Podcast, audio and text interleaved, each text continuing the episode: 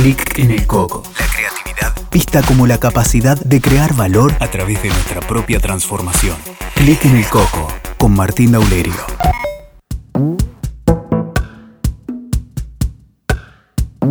Hola, ¿qué tal? ¿Cómo están? Bienvenidos a una nueva edición de Clic en el Coco. Hoy tengo el agrado de tener a Daniel Colombo, que para mí es una referencia en coaching.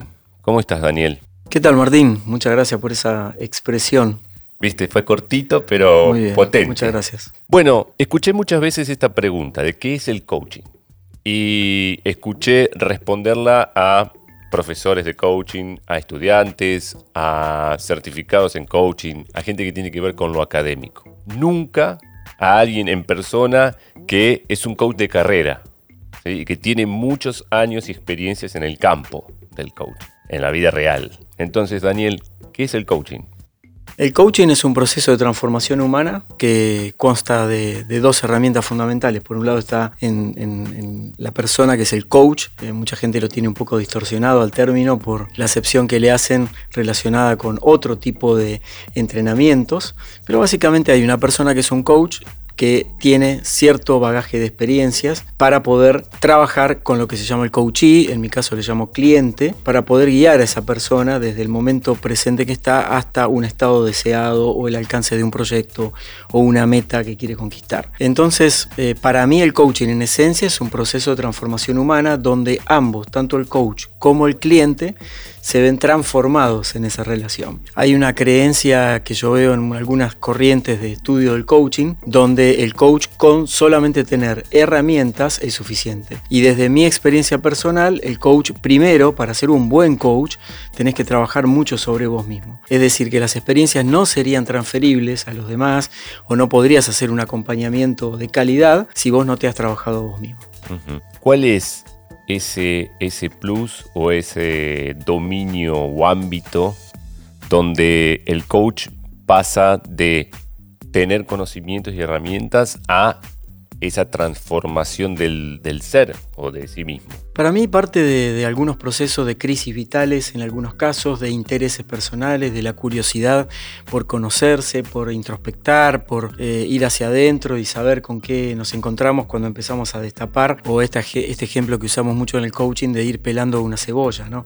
Con las distintas capas que tenemos. Eh, si uno se anima a eso, y yo me vengo animando a esto desde hace 35 años, es mucho más factible que puedas generar un mejor impacto, rapport, conexión con tu cliente para poder ayudarlo en cualquier proceso que traiga la persona. Por ejemplo, en mi caso, eh, soy coach con un enfoque organizacional, me dedico al coaching ejecutivo, particularmente no solamente en mi país, Argentina, sino en distintos países, y no hubiese sido factible que yo desarrolle esa beta de mi carrera si yo no hubiese tenido experiencia empresarial o Claro. experiencia corporativa. Eh, del mismo modo, por ejemplo, yo a veces observo en, en la liviandad que a veces tiene cierto contenido en redes sociales, personas que se definen como coach financieros, pero su vida en realidad no está en consonancia con eso. Y ahí está el aspecto de la congruencia personal y profesional que es esencial, al igual que la impecabilidad para el desempeño del coaching. Ok, recién decías que todo esto, lo que es la profesión, la carrera, el aprendizaje continuo de, de esta profesión,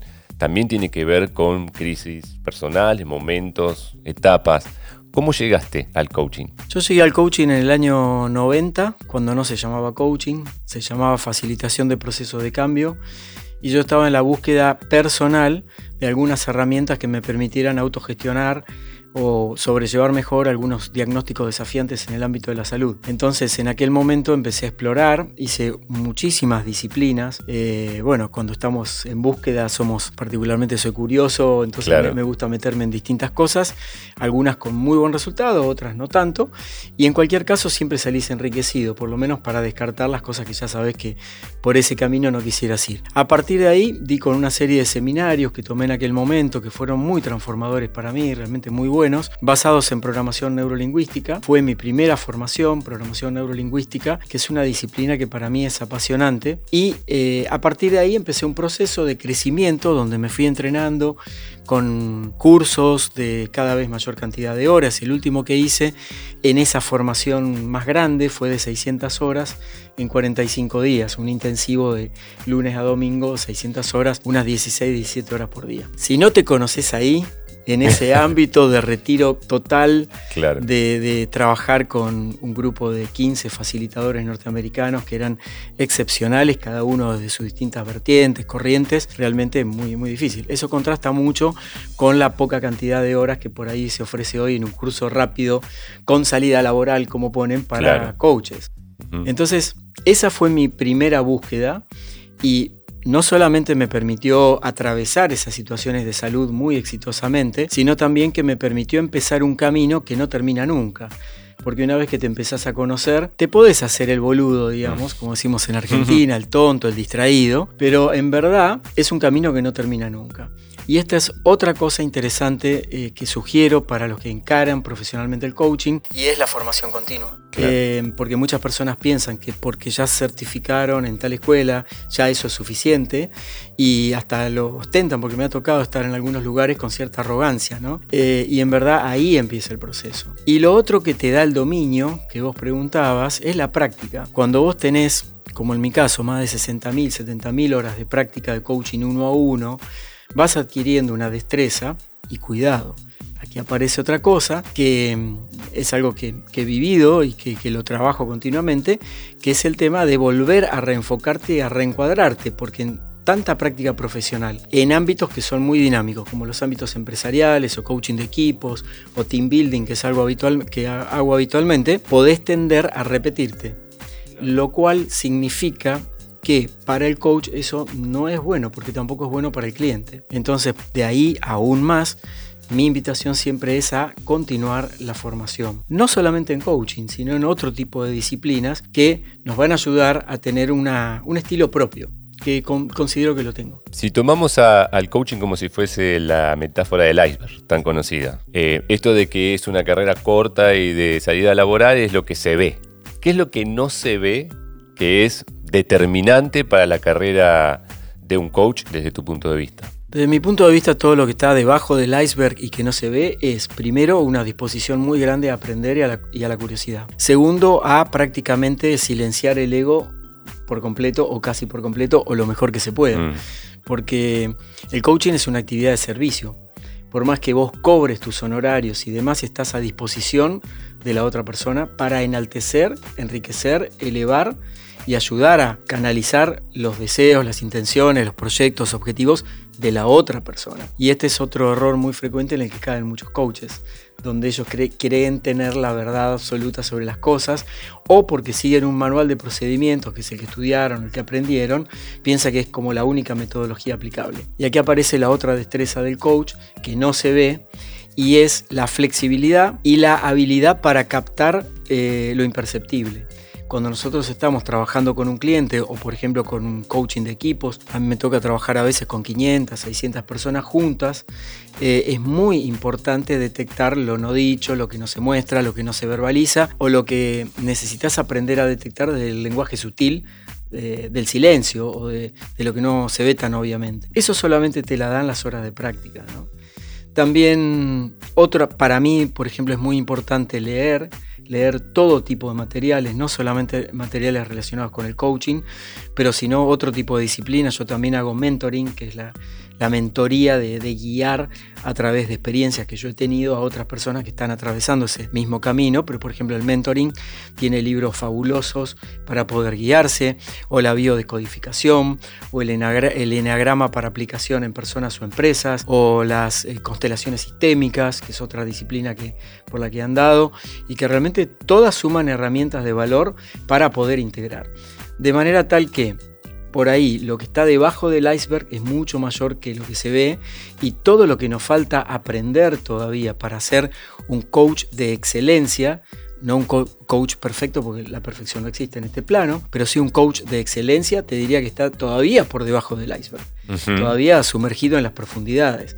Entonces tenemos que ser grandes buceadores de nosotros mismos y de esas profundidades para darnos el permiso y, decirle a nuestro ego, no sé nada. ¿sí?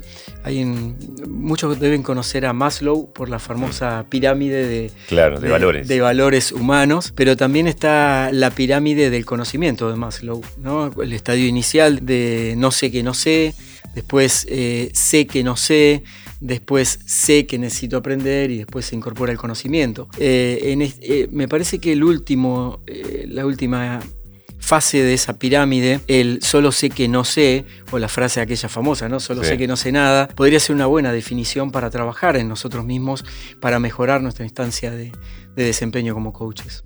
Y tomando dos cosas que decías, en tu experiencia en las organizaciones, ¿qué es lo que más se repite como que ya sé? Y por otro lado, ¿cuáles son los inconversables más frecuentes? Sí, el elefante blanco sobre la mesa, digo yo, ¿no? Como que todos sabemos que hay un elefante blanco sobre la mesa, pero, nadie habla del elefante. Estamos esquivando el elefante, lo miramos por abajo, eh, lo esquivamos por todos lados. La primera parte de la pregunta, en las empresas aparece mucho el indiscutible de que se quieren crear condiciones nuevas o estadios nuevos de proyecto, por ejemplo, resultados comerciales mejorados, tomando como base las malas experiencias del pasado. Claro. Entonces ahí ya tenemos un punto que lo necesitamos abordar de una manera diferente porque esas experiencias del pasado ya quedaron desactualizadas y además nos anclaron de alguna manera en un estado emocional que no es el que necesitamos estar hoy para proyectar esa, por ejemplo, experiencia de éxito en facturación de acá al futuro. Bueno, ese es un primer trabajo. Otro que aparece mucho es el, acá siempre se hizo esto así, no vamos a cambiar, yo hace, no sé, 20 años que estoy en la empresa, esto no va a cambiar de ninguna manera y ese es otro paradigma que hay que trabajar muy fuertemente porque las empresas son, tienen culturas, aunque digan nosotros no tenemos una cultura formal, pueden tener una cultura informal, que es la cultura que desde el origen, que fue dando lugar a todos los comportamientos, los rituales que tiene esa tribu que conforma esa empresa. Si nosotros podemos trabajar sobre esos dos aspectos, podemos empezar de alguna manera a dotar de sentido empezando no a toda la empresa en, su totalidad, por más que trabajes en el grupo completo, inclusive con los niveles gerenciales, es una de las condiciones que yo pongo. O sea, cuando hago una intervención en una empresa, todos los niveles gerenciales trabajan a la par del resto de los equipos. Claro, entran a la cancha también. Entran a la cancha. O sea, puede ser que haya una reunión solo con los equipos gerenciales, pero después también hay un integrador donde están todos metidos en la misma. Eh, es un error muy frecuente en las empresas cuando nos llaman para trabajar en coaching organizacional,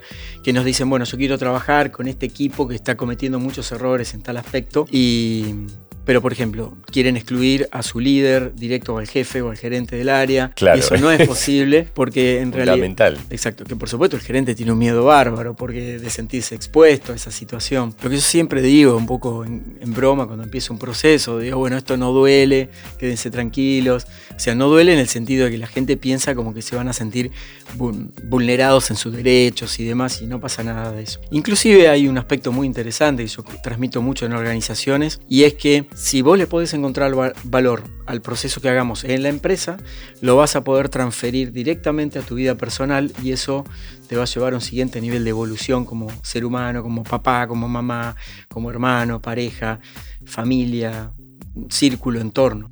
Entonces la gente se engancha mucho desde ese lugar porque ven que la herramienta funciona. A veces algunos lo prueban primero en su plano personal, después lo llevan al trabajo. Claro. Y lo que, cómo, cómo abordamos esas conversaciones difíciles, el elefante blanco sobre, sobre la mesa o los indiscutibles, digamos. Ese es otro aspecto muy importante. Desde mi abordaje lo que hago en general es trabajar mucho en las primeras etapas del proceso, en eh, los procesos de comunicación con todas las herramientas que tiene el feedback y otras disciplinas. Yo vengo del ambiente de las comunicaciones, de las relaciones públicas, del marketing, entonces integro todo eso en un formato de transmisión de herramientas de comunicación efectiva, comunicación asertiva, para que la empresa empiece a dialogar. Em, a veces simplemente hacer un ejercicio al comienzo del día, una dinámica para romper el hielo ni bien empezamos el día o establecer como un ritual de cómo vamos a empezar el día, más allá de la herramienta del coaching, del check-in y el check-out, sirve muchísimo para que se empiecen a conectar mejor los equipos. Y he visto eh, revelaciones asombrosas. Empresas, por ejemplo, que en el encuentro número uno no se compartían información entre equipos entre áreas, al encuentro número dos, 30 días después, eh, en el check-in casualmente aparece, bueno, quiero agradecer a tal equipo que empezó a compartir información con nosotros, para nosotros es muy valioso por tal cosa, y ayudar a estructurar estas conversaciones. Y otra habilidad muy importante del coach es saber adaptarse a la organización. Muchas veces, a veces empresas grandes, sobre todo multinacionales con las que trabajo, me llaman porque han tenido experiencias de coaching donde él o los coaches no han sabido adaptarse al lenguaje, al ritmo y a la cultura de la organización. Claro. El coach necesita integrar eso de antemano porque si no va a fracasar en su proceso. Esto no se trata de ir a hacer una intervención con lo que yo quiero o con lo que yo pienso que quiero. Tampoco se trata, como hacen algunos coaches, de estar seis meses haciendo diagnósticos del lugar, porque eso tampoco da resultado. Hoy las empresas buscan resultados más rápidos, más prácticos, concretos, tangibles. Si no lo podés medir y si los colaboradores no lo pueden calificar de alguna manera, te diría que tu labor como coach es un fracaso. la, importancia de las métricas, ¿no? Tiene que estar. Si no están, sonamos. en Click en el Coco tenemos un abordaje desde la creatividad, ¿no? Vemos al coaching como un proceso creativo. ¿Cuánto de, esto hay en tu mirada y tu manera de intervenir? 100%. Me considero una persona súper creativa. Eh, también tengo una gran habilidad para generar dinámicas eh, eh, en la impronta del momento, crear dinámicas a medida de lo que siento que se está presentando y que se necesita para el momento. Pueden ser dinámicas grupales con un montón de gente o dinámicas con uno a uno. Eh, y eso realmente funciona muchísimo. Y desde esa perspectiva soy completamente creativo.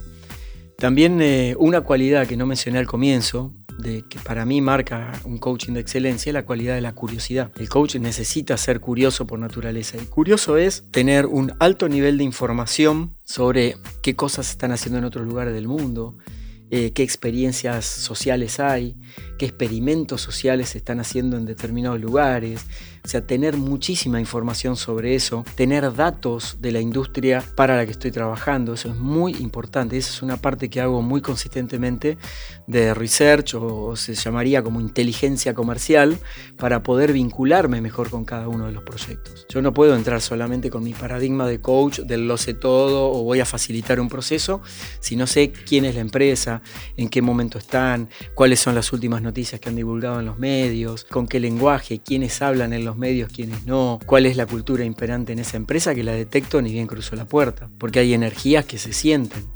Eh, o ese diálogo que escuché al pasar en la recepción mientras estaba esperando. Entonces todo eso lo integro en un modelo de evaluación previa para poder llevar adelante el proceso. O sea, no es que llego 10 minutos antes y me pongo a trabajar, sino que el trabajo empieza antes, durante y después de las conversaciones o de cada encuentro que tengo. ¿Cuán al tanto estás al momento de entrar del tipo de conversaciones a la que está expuesto un equipo y el impacto que eso tiene, digamos, en los resultados, en definitiva? Eh, hay dos, respuestas para esto. Una es según con la persona de la compañía con la que te encuentres o la que te llama para trabajar. Te voy a poner un ejemplo de estos días. Eh, me convoca el, el CEO de una empresa importante del segmento de un segmento particular. Iba a decir el segmento y, no debería decirlo. Eh, y cuando sos el CEO, vos transmitís tu visión desde ese lugar de altura desde el cual operás tu negocio. Entonces eh, me hace una serie de requerimientos, yo hago preguntas. Las preguntas sabemos que en el coaching son muy importantes y también en la instancia de relevamiento previo, ¿no? Es muy importante saber, eh, por ejemplo, una pregunta básica en este caso, ¿qué resultados te gustaría obtener de acá a diciembre con todo tu equipo. Y cuando ya te dicen, buena pregunta y se ponen a pensar, ya sabes que no se la habían planteado y es estratégica para trabajar. Porque si el líder número uno de la organización no baja ese objetivo general transversal para todos, para todo el año, es muy posible que los resultados sean difusos o dispersos o desordenados. Eso por un lado. Cuando te llama el, CEO pasa eso. Y muchas veces te quieren hacer como un libro de cuentos muy coloreado nosotros somos muy buenos, vendemos mucho, tenemos esto, tenemos el otro, o todo lo contrario.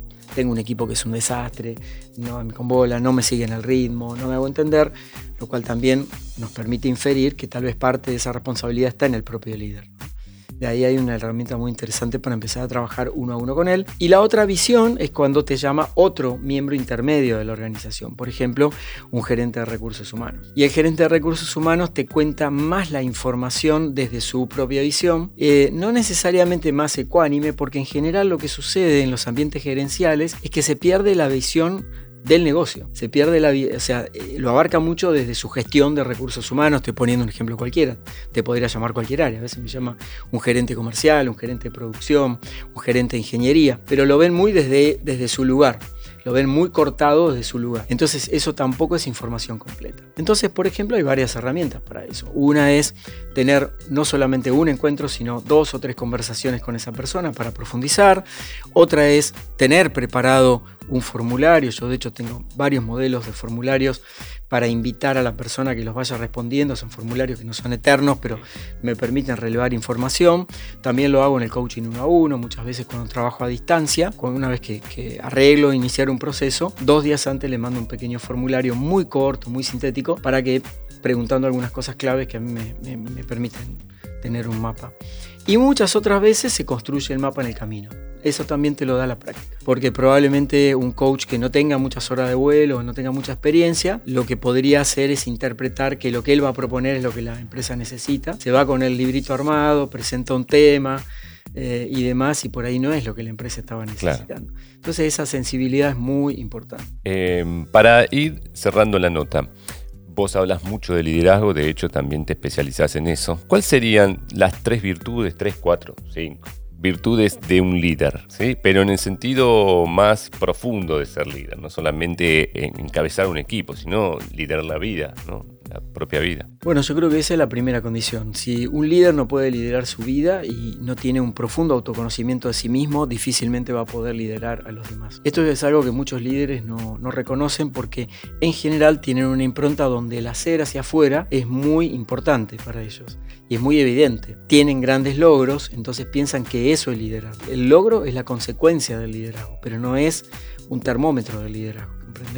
Entonces el liderazgo nace por el conocerme, por el aceptarme, por el reconocerme y por mejorarme. Esa es una primera cualidad. La segunda cualidad es saber detectar muy rápidamente el potencial de las otras personas. El falso líder o el anti-líder lo que hace en general es clasificar a las personas en función de su comportamiento actual. Por ejemplo, un colaborador, un gerente que tengo dentro de mi equipo, no logra consistentemente los objetivos y yo todo el tiempo lo evalúo sobre la base de lo que no está logrando. Claro. El buen líder lo que sí hace siempre es poner por delante de eso el potencial de esa persona y llevar a la persona, invitarla a correrse de ese lugar de limitación para poder llevarlo al lugar de explorar el potencial. Es decir, mirar lo que todavía no No, apareció, no emergió. Cuando el líder tiene esa cualidad es excepcional, porque puede apostar por personas que pueden estar en cualquier otro lugar de la organización.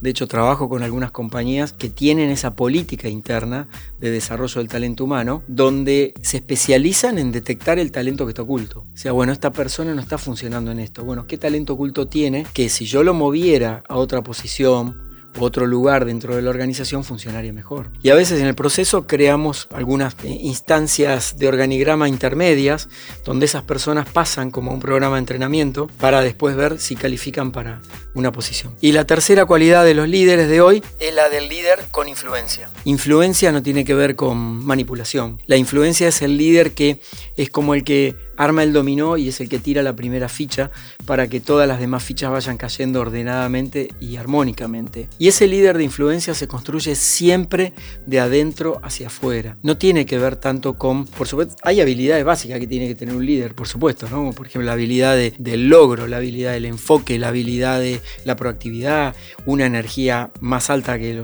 que la media, digamos, la visión, eh, saber interpretar las necesidades, habilidades de comunicación muy desarrolladas, sí son indispensables para un buen liderazgo, pero para tener influencia necesitamos trabajar mucho en el valor de la confianza. Si el líder no inspira confianza en las personas, difícilmente va a poder gestionar bien sus proyectos, su empresa. Excelente.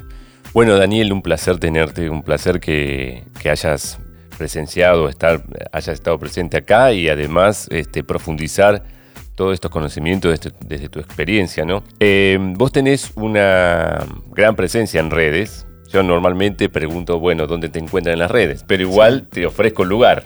Bueno, muchas gracias Martín. Sí, la verdad que soy muy activo porque me gusta mucho compartir contenido y contenido original. Escribo mucho todas las semanas. Tengo la oportunidad de publicar los artículos en 20 medios, además de mi web, de mis redes sociales. Eh, lo más práctico es que se metan en la web, que es danielcolombo.com, y ahí tienen todas las redes sociales. En Instagram es daniel.colombo y ahí también van a encontrar todos los links hacia, hacia las distintas redes, hacia la web. El material siempre está actualizado todos los días, así que eso es un gran trabajo también pero forma parte de mi misión como divulgador. Y se nota, se nota ese trabajo. Bueno, muchas gracias. Te felicito por eso también. Muchas gracias Martín, la verdad que me sentí muy, muy cómodo y gracias por este espacio para compartir ideas de algo que me apasiona. Gracias, es un privilegio que hayas estado. Bueno, hasta aquí este clic en el coco, nos vemos en la próxima. Abrazo. Escuchaste Clic en el Coco con Martín Dauleri.